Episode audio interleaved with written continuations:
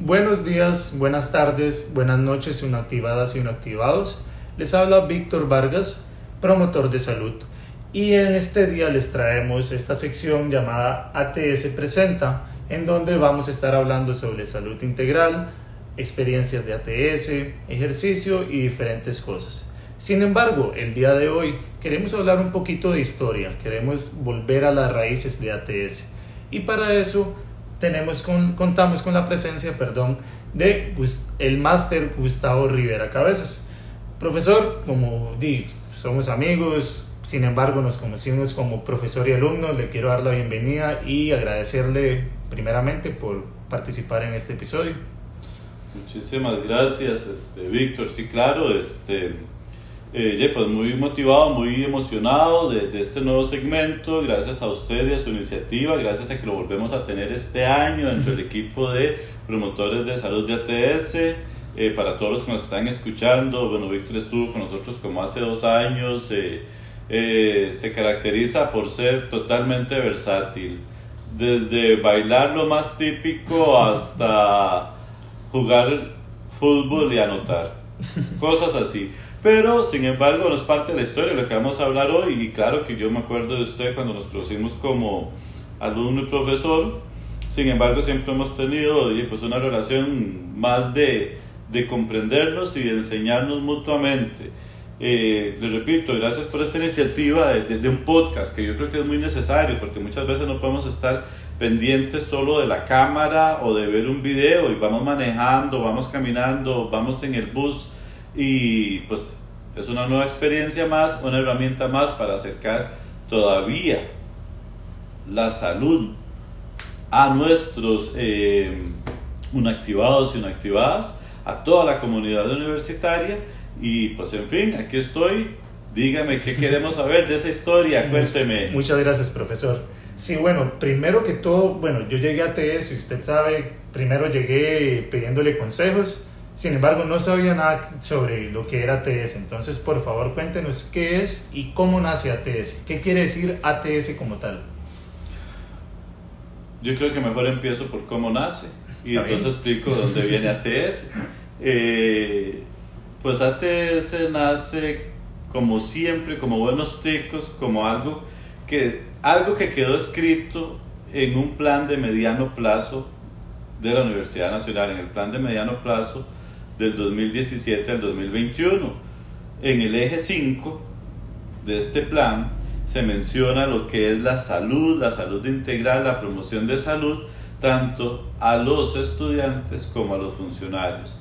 Y en este momento es donde se dan cuenta las autoridades que no hay algo enfocado directamente a los funcionarios, sobre todo en promoción de salud. Básicamente lo que funcionaba es el modelo tradicional, biomédico, de me enfermo, me dan una pastilla, eh, me compongo, pero no analizamos qué es lo que me provoca eso o cómo poder empoderar a la gente de su salud. Eh, en este momento, don Pedro Ureña, que también fue profesor mío, eh, ya le encomiendan esta labor como vicerrector de administración y él me llama y me dice que yo, yo como promotor de salud tengo la capacidad para poder desarrollar este programa. Y entonces de ahí en adelante yo digo, me parece muy bonito el reto.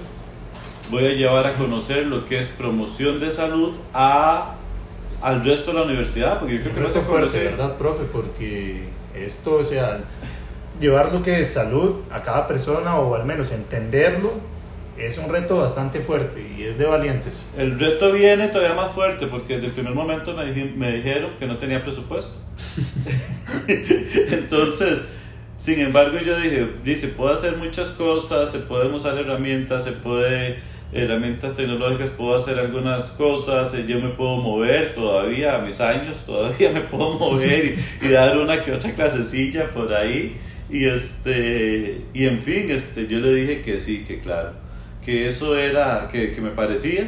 Entonces ya me dijo, venite para acá, para la, la sede central. Y le digo, ahora sí que, pues, de en adelante todo suyo muéstreme un programa en una semana lo que vamos a hacer en los siguientes cinco años. Ok, entonces nada más le dijeron sobre el proyecto, pero no le dijeron qué había que hacer. ni siquiera sobre el proyecto, nada más el eje 5 y que estaba enfocado en la, promoción de salud y mejorar la salud de la parte de los empleados, de la, de la, parte laboral universitaria y ya en adelante me dijo, necesito un plan de trabajo okay. para los próximos cinco años. Entonces ahí fue cuando yo empecé a, a pensar y analizar y este ambiente y se me ocurre el nombre de ambientes de trabajo saludables. ¿Por qué? Porque entonces venimos al tema que te mencioné anteriormente, la promoción de salud. Eh, mucha gente no sabía aquí en la sede central que es promoción de salud, porque en las escuelas en Lagunilla estábamos muy encerrados por allá en lo que es este la escuela propiamente y solo se conocía educación física. Sí, lo que se le dicen la islita que tenemos allá en Lagunilla. Exactamente, y entonces, y, no, y, y, lo que se reconocía era educación física, los promotores de salud no se daban a conocer. Este, entonces, eh, y lo primero fue dar a la labor a conocer de lo que es promoción de salud. Y desde la promoción de salud se ha escrito montones y la OMS, la Organización Mundial de la Salud, la OIT, la Organización Internacional del Trabajo, pues eh, se, han, se han dado su labor de, de diseñar o de recomendar cada vez eh, lugares de trabajo con mayor salud. Entonces la tendencia eh, actual, sigue siendo actual a pesar de que eso fue hace cinco años, es que trascienda lo que es la salud laboral. La salud laboral se resume en algo meramente ergonómico. No, sino que la salud o la promoción de salud debe hacerse en un ambiente de trabajo saludable, pero que ese ambiente no solo va a ser la oficina, sino que ese empleado también tiene una familia, también tiene una comunidad y también está inmerso en la sociedad. Sí, darle ese valor que tiene cada persona, no es solo un trabajador y ya, sino es un ser humano como tal y merece respeto y merece salud, merece calidad de vida, merece lugares excepcionales tratar de unir todo eso. Todo eso, porque realmente todo eso afecta. Yo le puedo hablar aquí a Víctor eh, sobre, y le puedo dar muchas herramientas para, para la promoción de la salud, pero si no empiezo a trabajar con la parte de su familia, con la parte de su comunidad, con la parte social, pues se queda solo en algo que viene a ser el trabajo como cumplir mi trabajo diariamente. Eh, eso es un modelo más este, eh, integral totalmente y, este, se llama el modelo ecológico de la promoción de la salud. Entonces, eh, ellos hablan, la OMS, la Organización Internacional del Trabajo, hablan de esto, de los ambientes de trabajo saludables, y yo dije, mejor nombre no puede ser. Es muy primermundista, eso sí, y eso me ha traído muchos problemas porque tenemos todavía la tendencia a pensar de que somos pequeños y que nunca vamos a alcanzar un desarrollo completo. Entonces hemos tenido muchos problemas, yo he tenido muchos problemas con mucha gente, sin embargo todo eso se queda atrás y nosotros seguimos. Y seguimos sin presupuesto, sin trabajadores, sin oficina, empecé sin oficina, sin materiales, pidiéndole plata a la SOUNA y al... Buscando la forma de desarrollar el Al sindicato también para ver cómo hacíamos. Y bueno, después de cinco años aquí estamos, no sabemos qué va a pasar más adelante, pero mientras que estemos acá Estamos en, bajo ese eje de ambientes de trabajo saludables. Trabajo acá, pero también trabajo en mi casa. Ven qué interesante, porque ahora que tuvimos que hacer el traslado de nuestras labores a las casas, este, y mi ambiente de trabajo cambia. Pero ya la gente pudo moverse hacia allá y mantener un ambiente de trabajo saludable, cuidándose integralmente. Totalmente de acuerdo con todo lo que me acaba de decir, profesor. Ahora, importante, ¿cómo trabaja TS? ¿Cómo, cómo desarrollar este lo, lo primero ya sabemos que sin presupuesto. sin presupuesto. Pero digamos, luego, ¿cómo desarrollar las ideas? ¿Cómo nace ese, esa, todo ese montón de lluvias de ideas, de acciones? Porque todo esto lleva una planificación, una logística, todo. Bueno, desde ahí en adelante empieza, empieza ya y este, empiezo yo a pensar la verdad. Empiezo a pensar, ¿qué hago ahora? ¿Podía dormir? Sí, yo duermo muy bien, pero es parte de la salud. Correcto. Trabajar y dormir bien. O sea, yo duermo muy bien, sí, pero entonces yo empiezo a pensar, ¿qué hago? Y tenía una semana para presentar el trabajo. Entonces yo dije, podemos buscar algún recurso de estudiante asistente. Y realmente esos son recursos que son más cómodos porque no requieren una relación laboral, que es lo que desde hace ya más de cinco años eh, ya no, no, se podía hacer por las cuestiones presupuestarias y ahora mucho menos. Eh, y me dicen que sí, entonces yo consigo un presupuestito pequeño y pues por supuesto pienso en a quién me podría traer y me traje a los mejores estudiantes de ese momento. Yo usted no era estudiante mío en ese momento, pero sí me los traje en ese momento. Y me acuerdo que la primera y la primera que le dije fue a Geraldine, que sigue siendo trabajando con nosotros ahora como terapeuta físico. Me traje a Geraldine. Un 10 Geraldine. Y me traje, sí, me traje a, a un muchacho que lamentablemente lo perdimos. Eh, eh, y después, eh, por ahí me quedó Tatiana, que Tatiana también fue alumna mía tanto en curso libre como en carrera, y vinimos y así empezamos los tres. Ah, viendo a ver cómo teníamos una grabadora que era terrible para escuchar la música, no, andábamos, parecíamos los, los judíos errantes por todo el, el desierto. Porque estaban haciendo un éxodo dentro del El éxodo, éramos exactamente, totalmente nómadas porque había que buscar a dónde dónde podíamos hacer las sesiones de ejercicio y dónde podemos empezar a hacer esa parte de promoción y que la gente entendiera bien qué es la promoción de la salud. La promoción no es prevención, no está antes de eso. Y es poder decirle a la gente, mire, esta es su salud, aduéñese, no espere a que le pase algo, muévase ya, no, espere, no se espera a que le duele algo.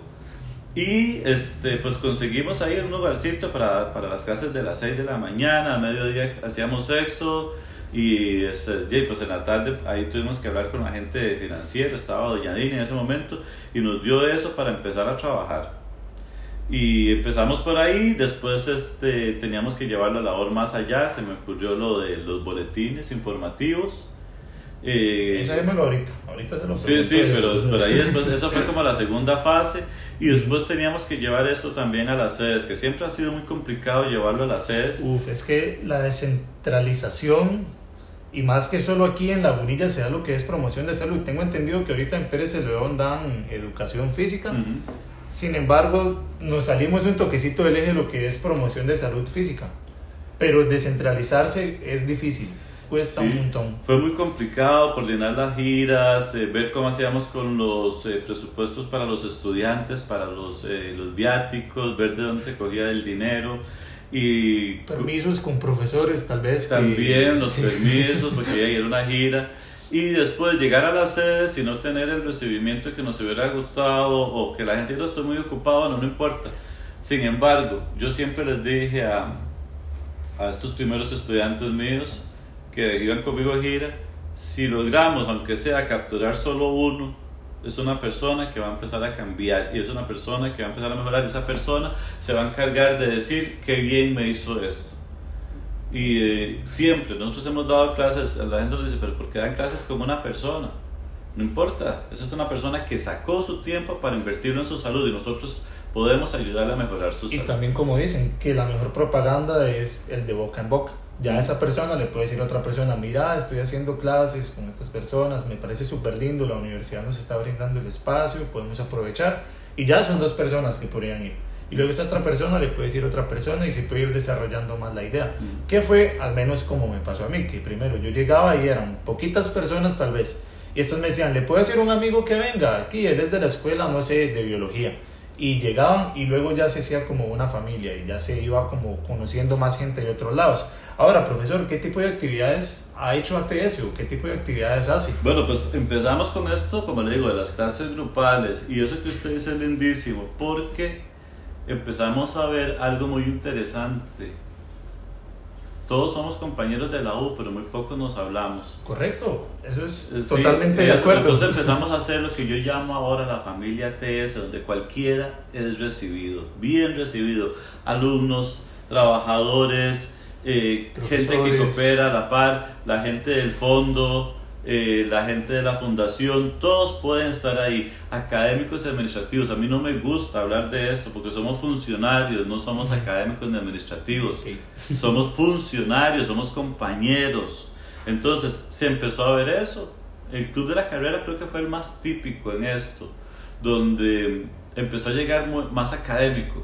¿Qué era el Club de la Carrera, profe? Bueno, el Club de la Carrera inició como parte de un el proyecto de, de, de, de, práctica profesional de Tatiana. Okay. El Club de la Carrera es... Yo veía mucha gente que salía a correr al mediodía todos solitos ahí, que porque no nos reunimos y Tatiana que tenía tanta experiencia en atletismo, les los guiaba y les enseñaba a entrenar mejor para que cuando ellos fueran a correr los domingos estuvieran mejor, que tuvieran una base y una ayuda y el Club de la Carrera todavía a la fecha, ahora a cargo de Moisés, que también es atleta, estudia promoción de la salud, pero también es atleta, sigue brindándose para eso.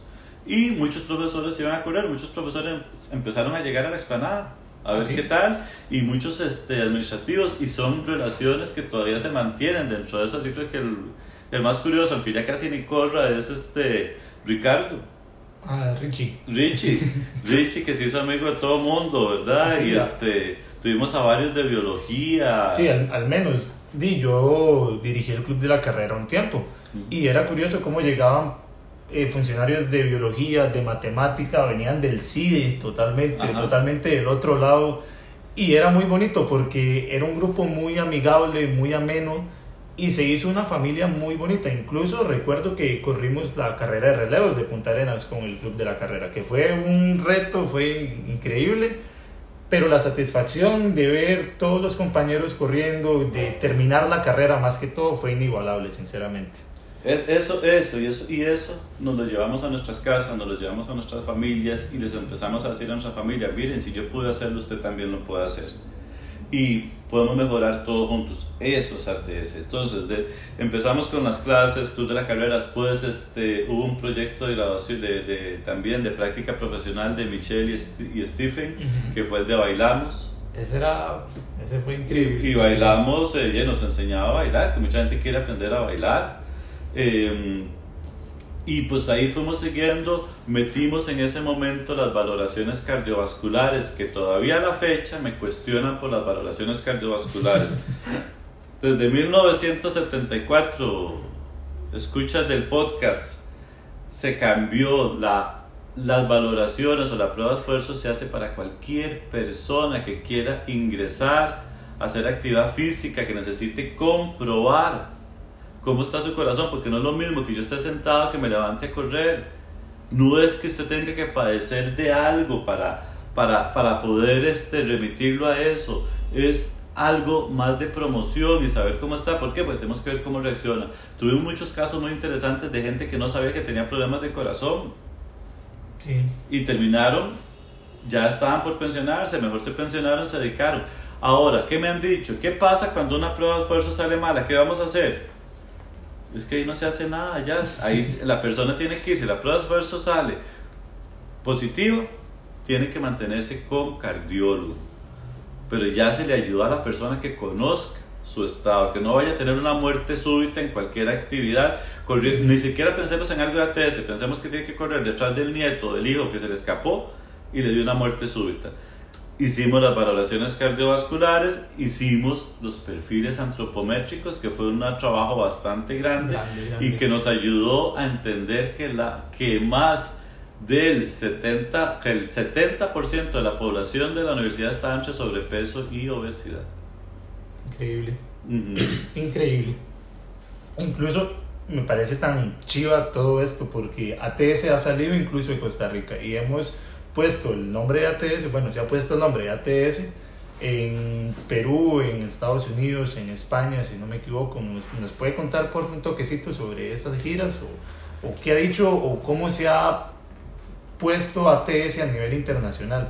Bueno, pues eh, a nivel internacional, pues lamentablemente tenemos más acogida que a nivel nacional. Eso es, eso es algo que que, que, que, me duele mucho en el alma y, no quiero creer este, que, que nadie, lo que nos dicen, porque ya me lo dijeron aquí, nadie es profeta en su propia tierra, no, deberíamos ser profetas en nuestra propia tierra.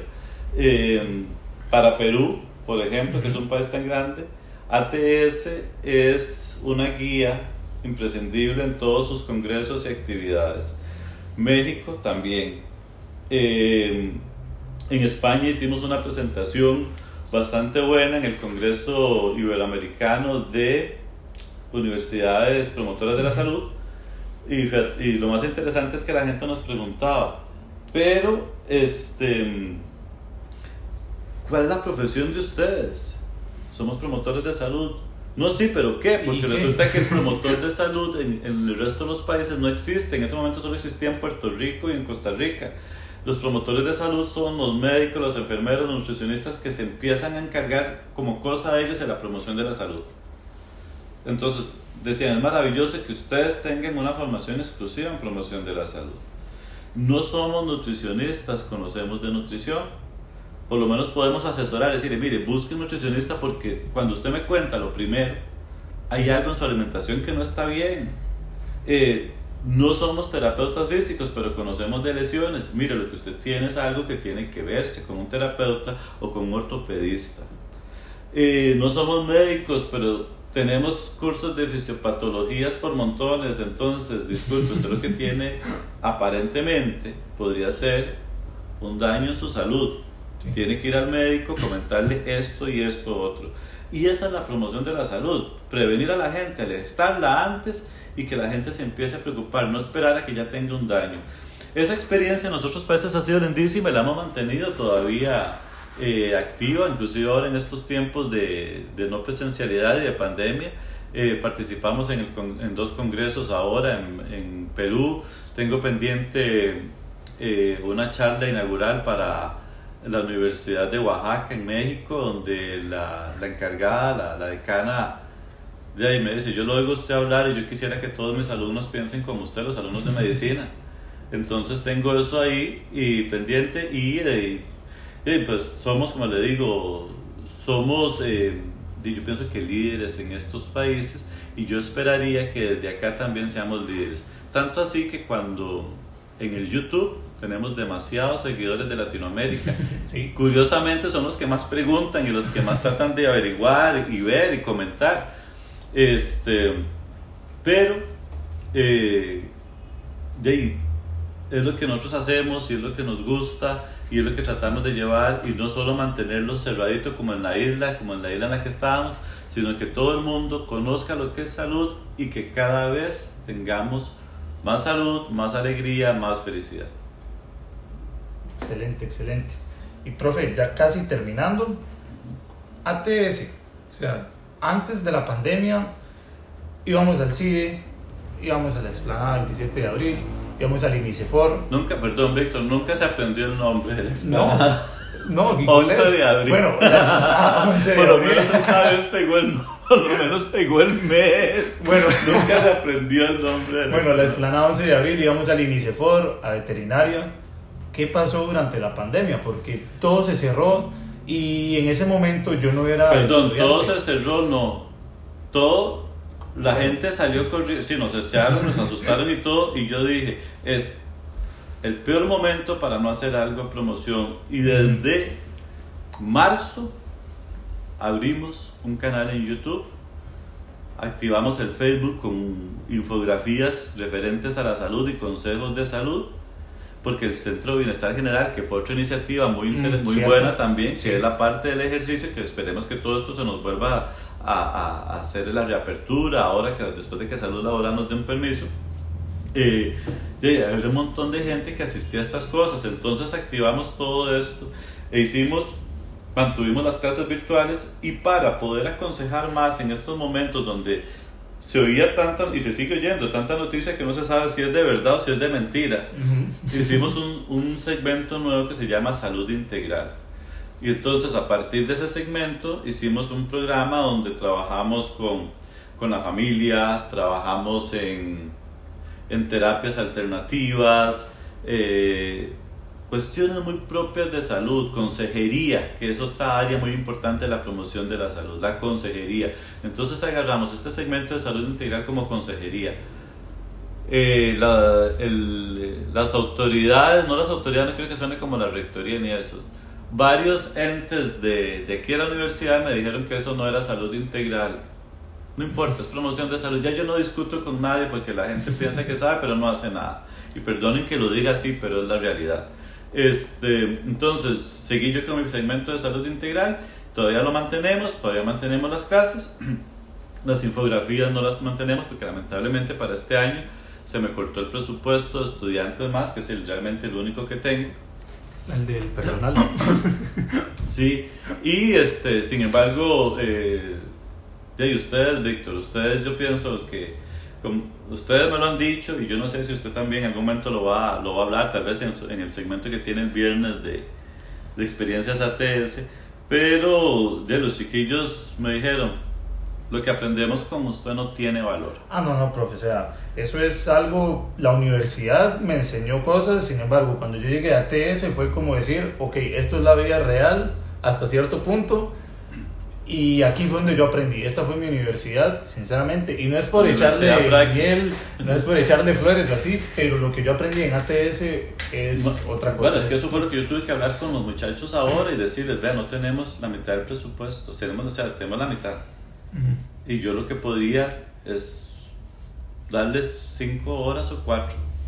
Después de que tenían 20 o 15, nos dijeron, no importa, seguimos aprendiendo nos, estamos con usted y seguimos con usted porque nos interesa más aprender. Entonces, el apoyo, digamos, desde la parte, de, desde mi equipo de trabajo que es ese, que son los estudiantes, eh, ya ha sido buenísimo. Entonces, vamos, ya estamos todavía aquí bajo esa premisa, bajo la premisa de crear ambientes de trabajo saludables para todos y todas los funcionarios y las funcionarias y que cada día tengamos más salud, que no tengamos miedo porque el miedo es lo peor que nos puede pasar ante una pandemia, pero sin embargo, ¿qué quedó de manifiesto con esta pandemia? Que la gente que no cuidaba su salud es la que se ve más afectada. Por eso lo importante de invertir eh, media hora en salud.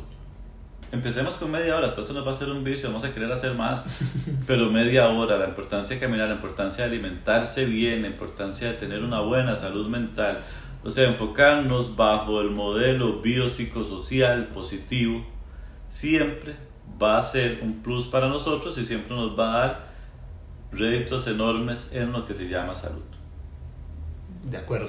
Y profe, ya para terminar... Eso me lo dijo hace un ratito. Ya para, no, ya ahora sí, ya terminamos. Eh, una invitación para que sean parte de ATS en las redes sociales, eh, cuando volvamos a la presencialidad, que ojalá sea pronto una invitación. Una invitación, pues como siempre, todos y todas están cordialmente invitados. Tenemos los canales abiertos de YouTube, de Facebook, ahora este podcast también. Eh, ya volvemos, esperemos que muy pronto volvamos a tener las terapias no farmacológicas como la quiropráctica y la terapia física que les han ayudado a montones de gente, a montones de funcionarios acá en la universidad por favor, estén atentos a los correos, síganos en las redes. Si tienen dudas, escríbanme o me llaman, yo siempre los atiendo. Eh, yo estoy presencial todos los días en la mañana aquí en la, en la oficina de ATS. Y este, el Centro de Bienestar General esperemos que vuelva a abrir pronto. O sea, estamos pendientes de salud laboral, pero por favor, como decimos en todas nuestras campañas, actívense por su salud. Muchas gracias, profe. Y de paso agradecerle por brindarme el espacio. La verdad es que he disfrutado mucho esta charla que estamos teniendo porque di, yo trabajé en ATS dos, tres años, sin embargo no tenía muy clara lo que era la historia, cómo nació. Yo sabía que ATS era para los y las funcionarios, funcionarios. Sin embargo, hoy di, me queda mucho más claro los inicios. Sí, o sea, tiene un énfasis, Víctor, hagamos algo, eso sí lo voy a corregir ahí. Hay un énfasis para la parte laboral o para, la, para, la, para el funcionario y la funcionaria, la población laboral. Sin embargo, en todos los comunicados de ATS que usted ve, siempre dice a toda la comunidad universitaria. Okay, sí. ¿Por qué? Porque somos parte de una universidad promotora de salud, que no tal vez no se haya hecho muy buen trabajo en esa promoción de salud y de universidad promotora de salud, pero somos parte de eso. Y este, pues todos y todas están bienvenidos a formar parte de esta gran familia TES y, y por favor, y van a ver que la pasamos súper bien y que, y que cuando tenemos salud tenemos todo. Ah, ok. Muchísimas gracias, profe. Entonces, llegamos al final de este primer episodio. Espero lo hayan disfrutado y nos estamos viendo. Estamos escuchando.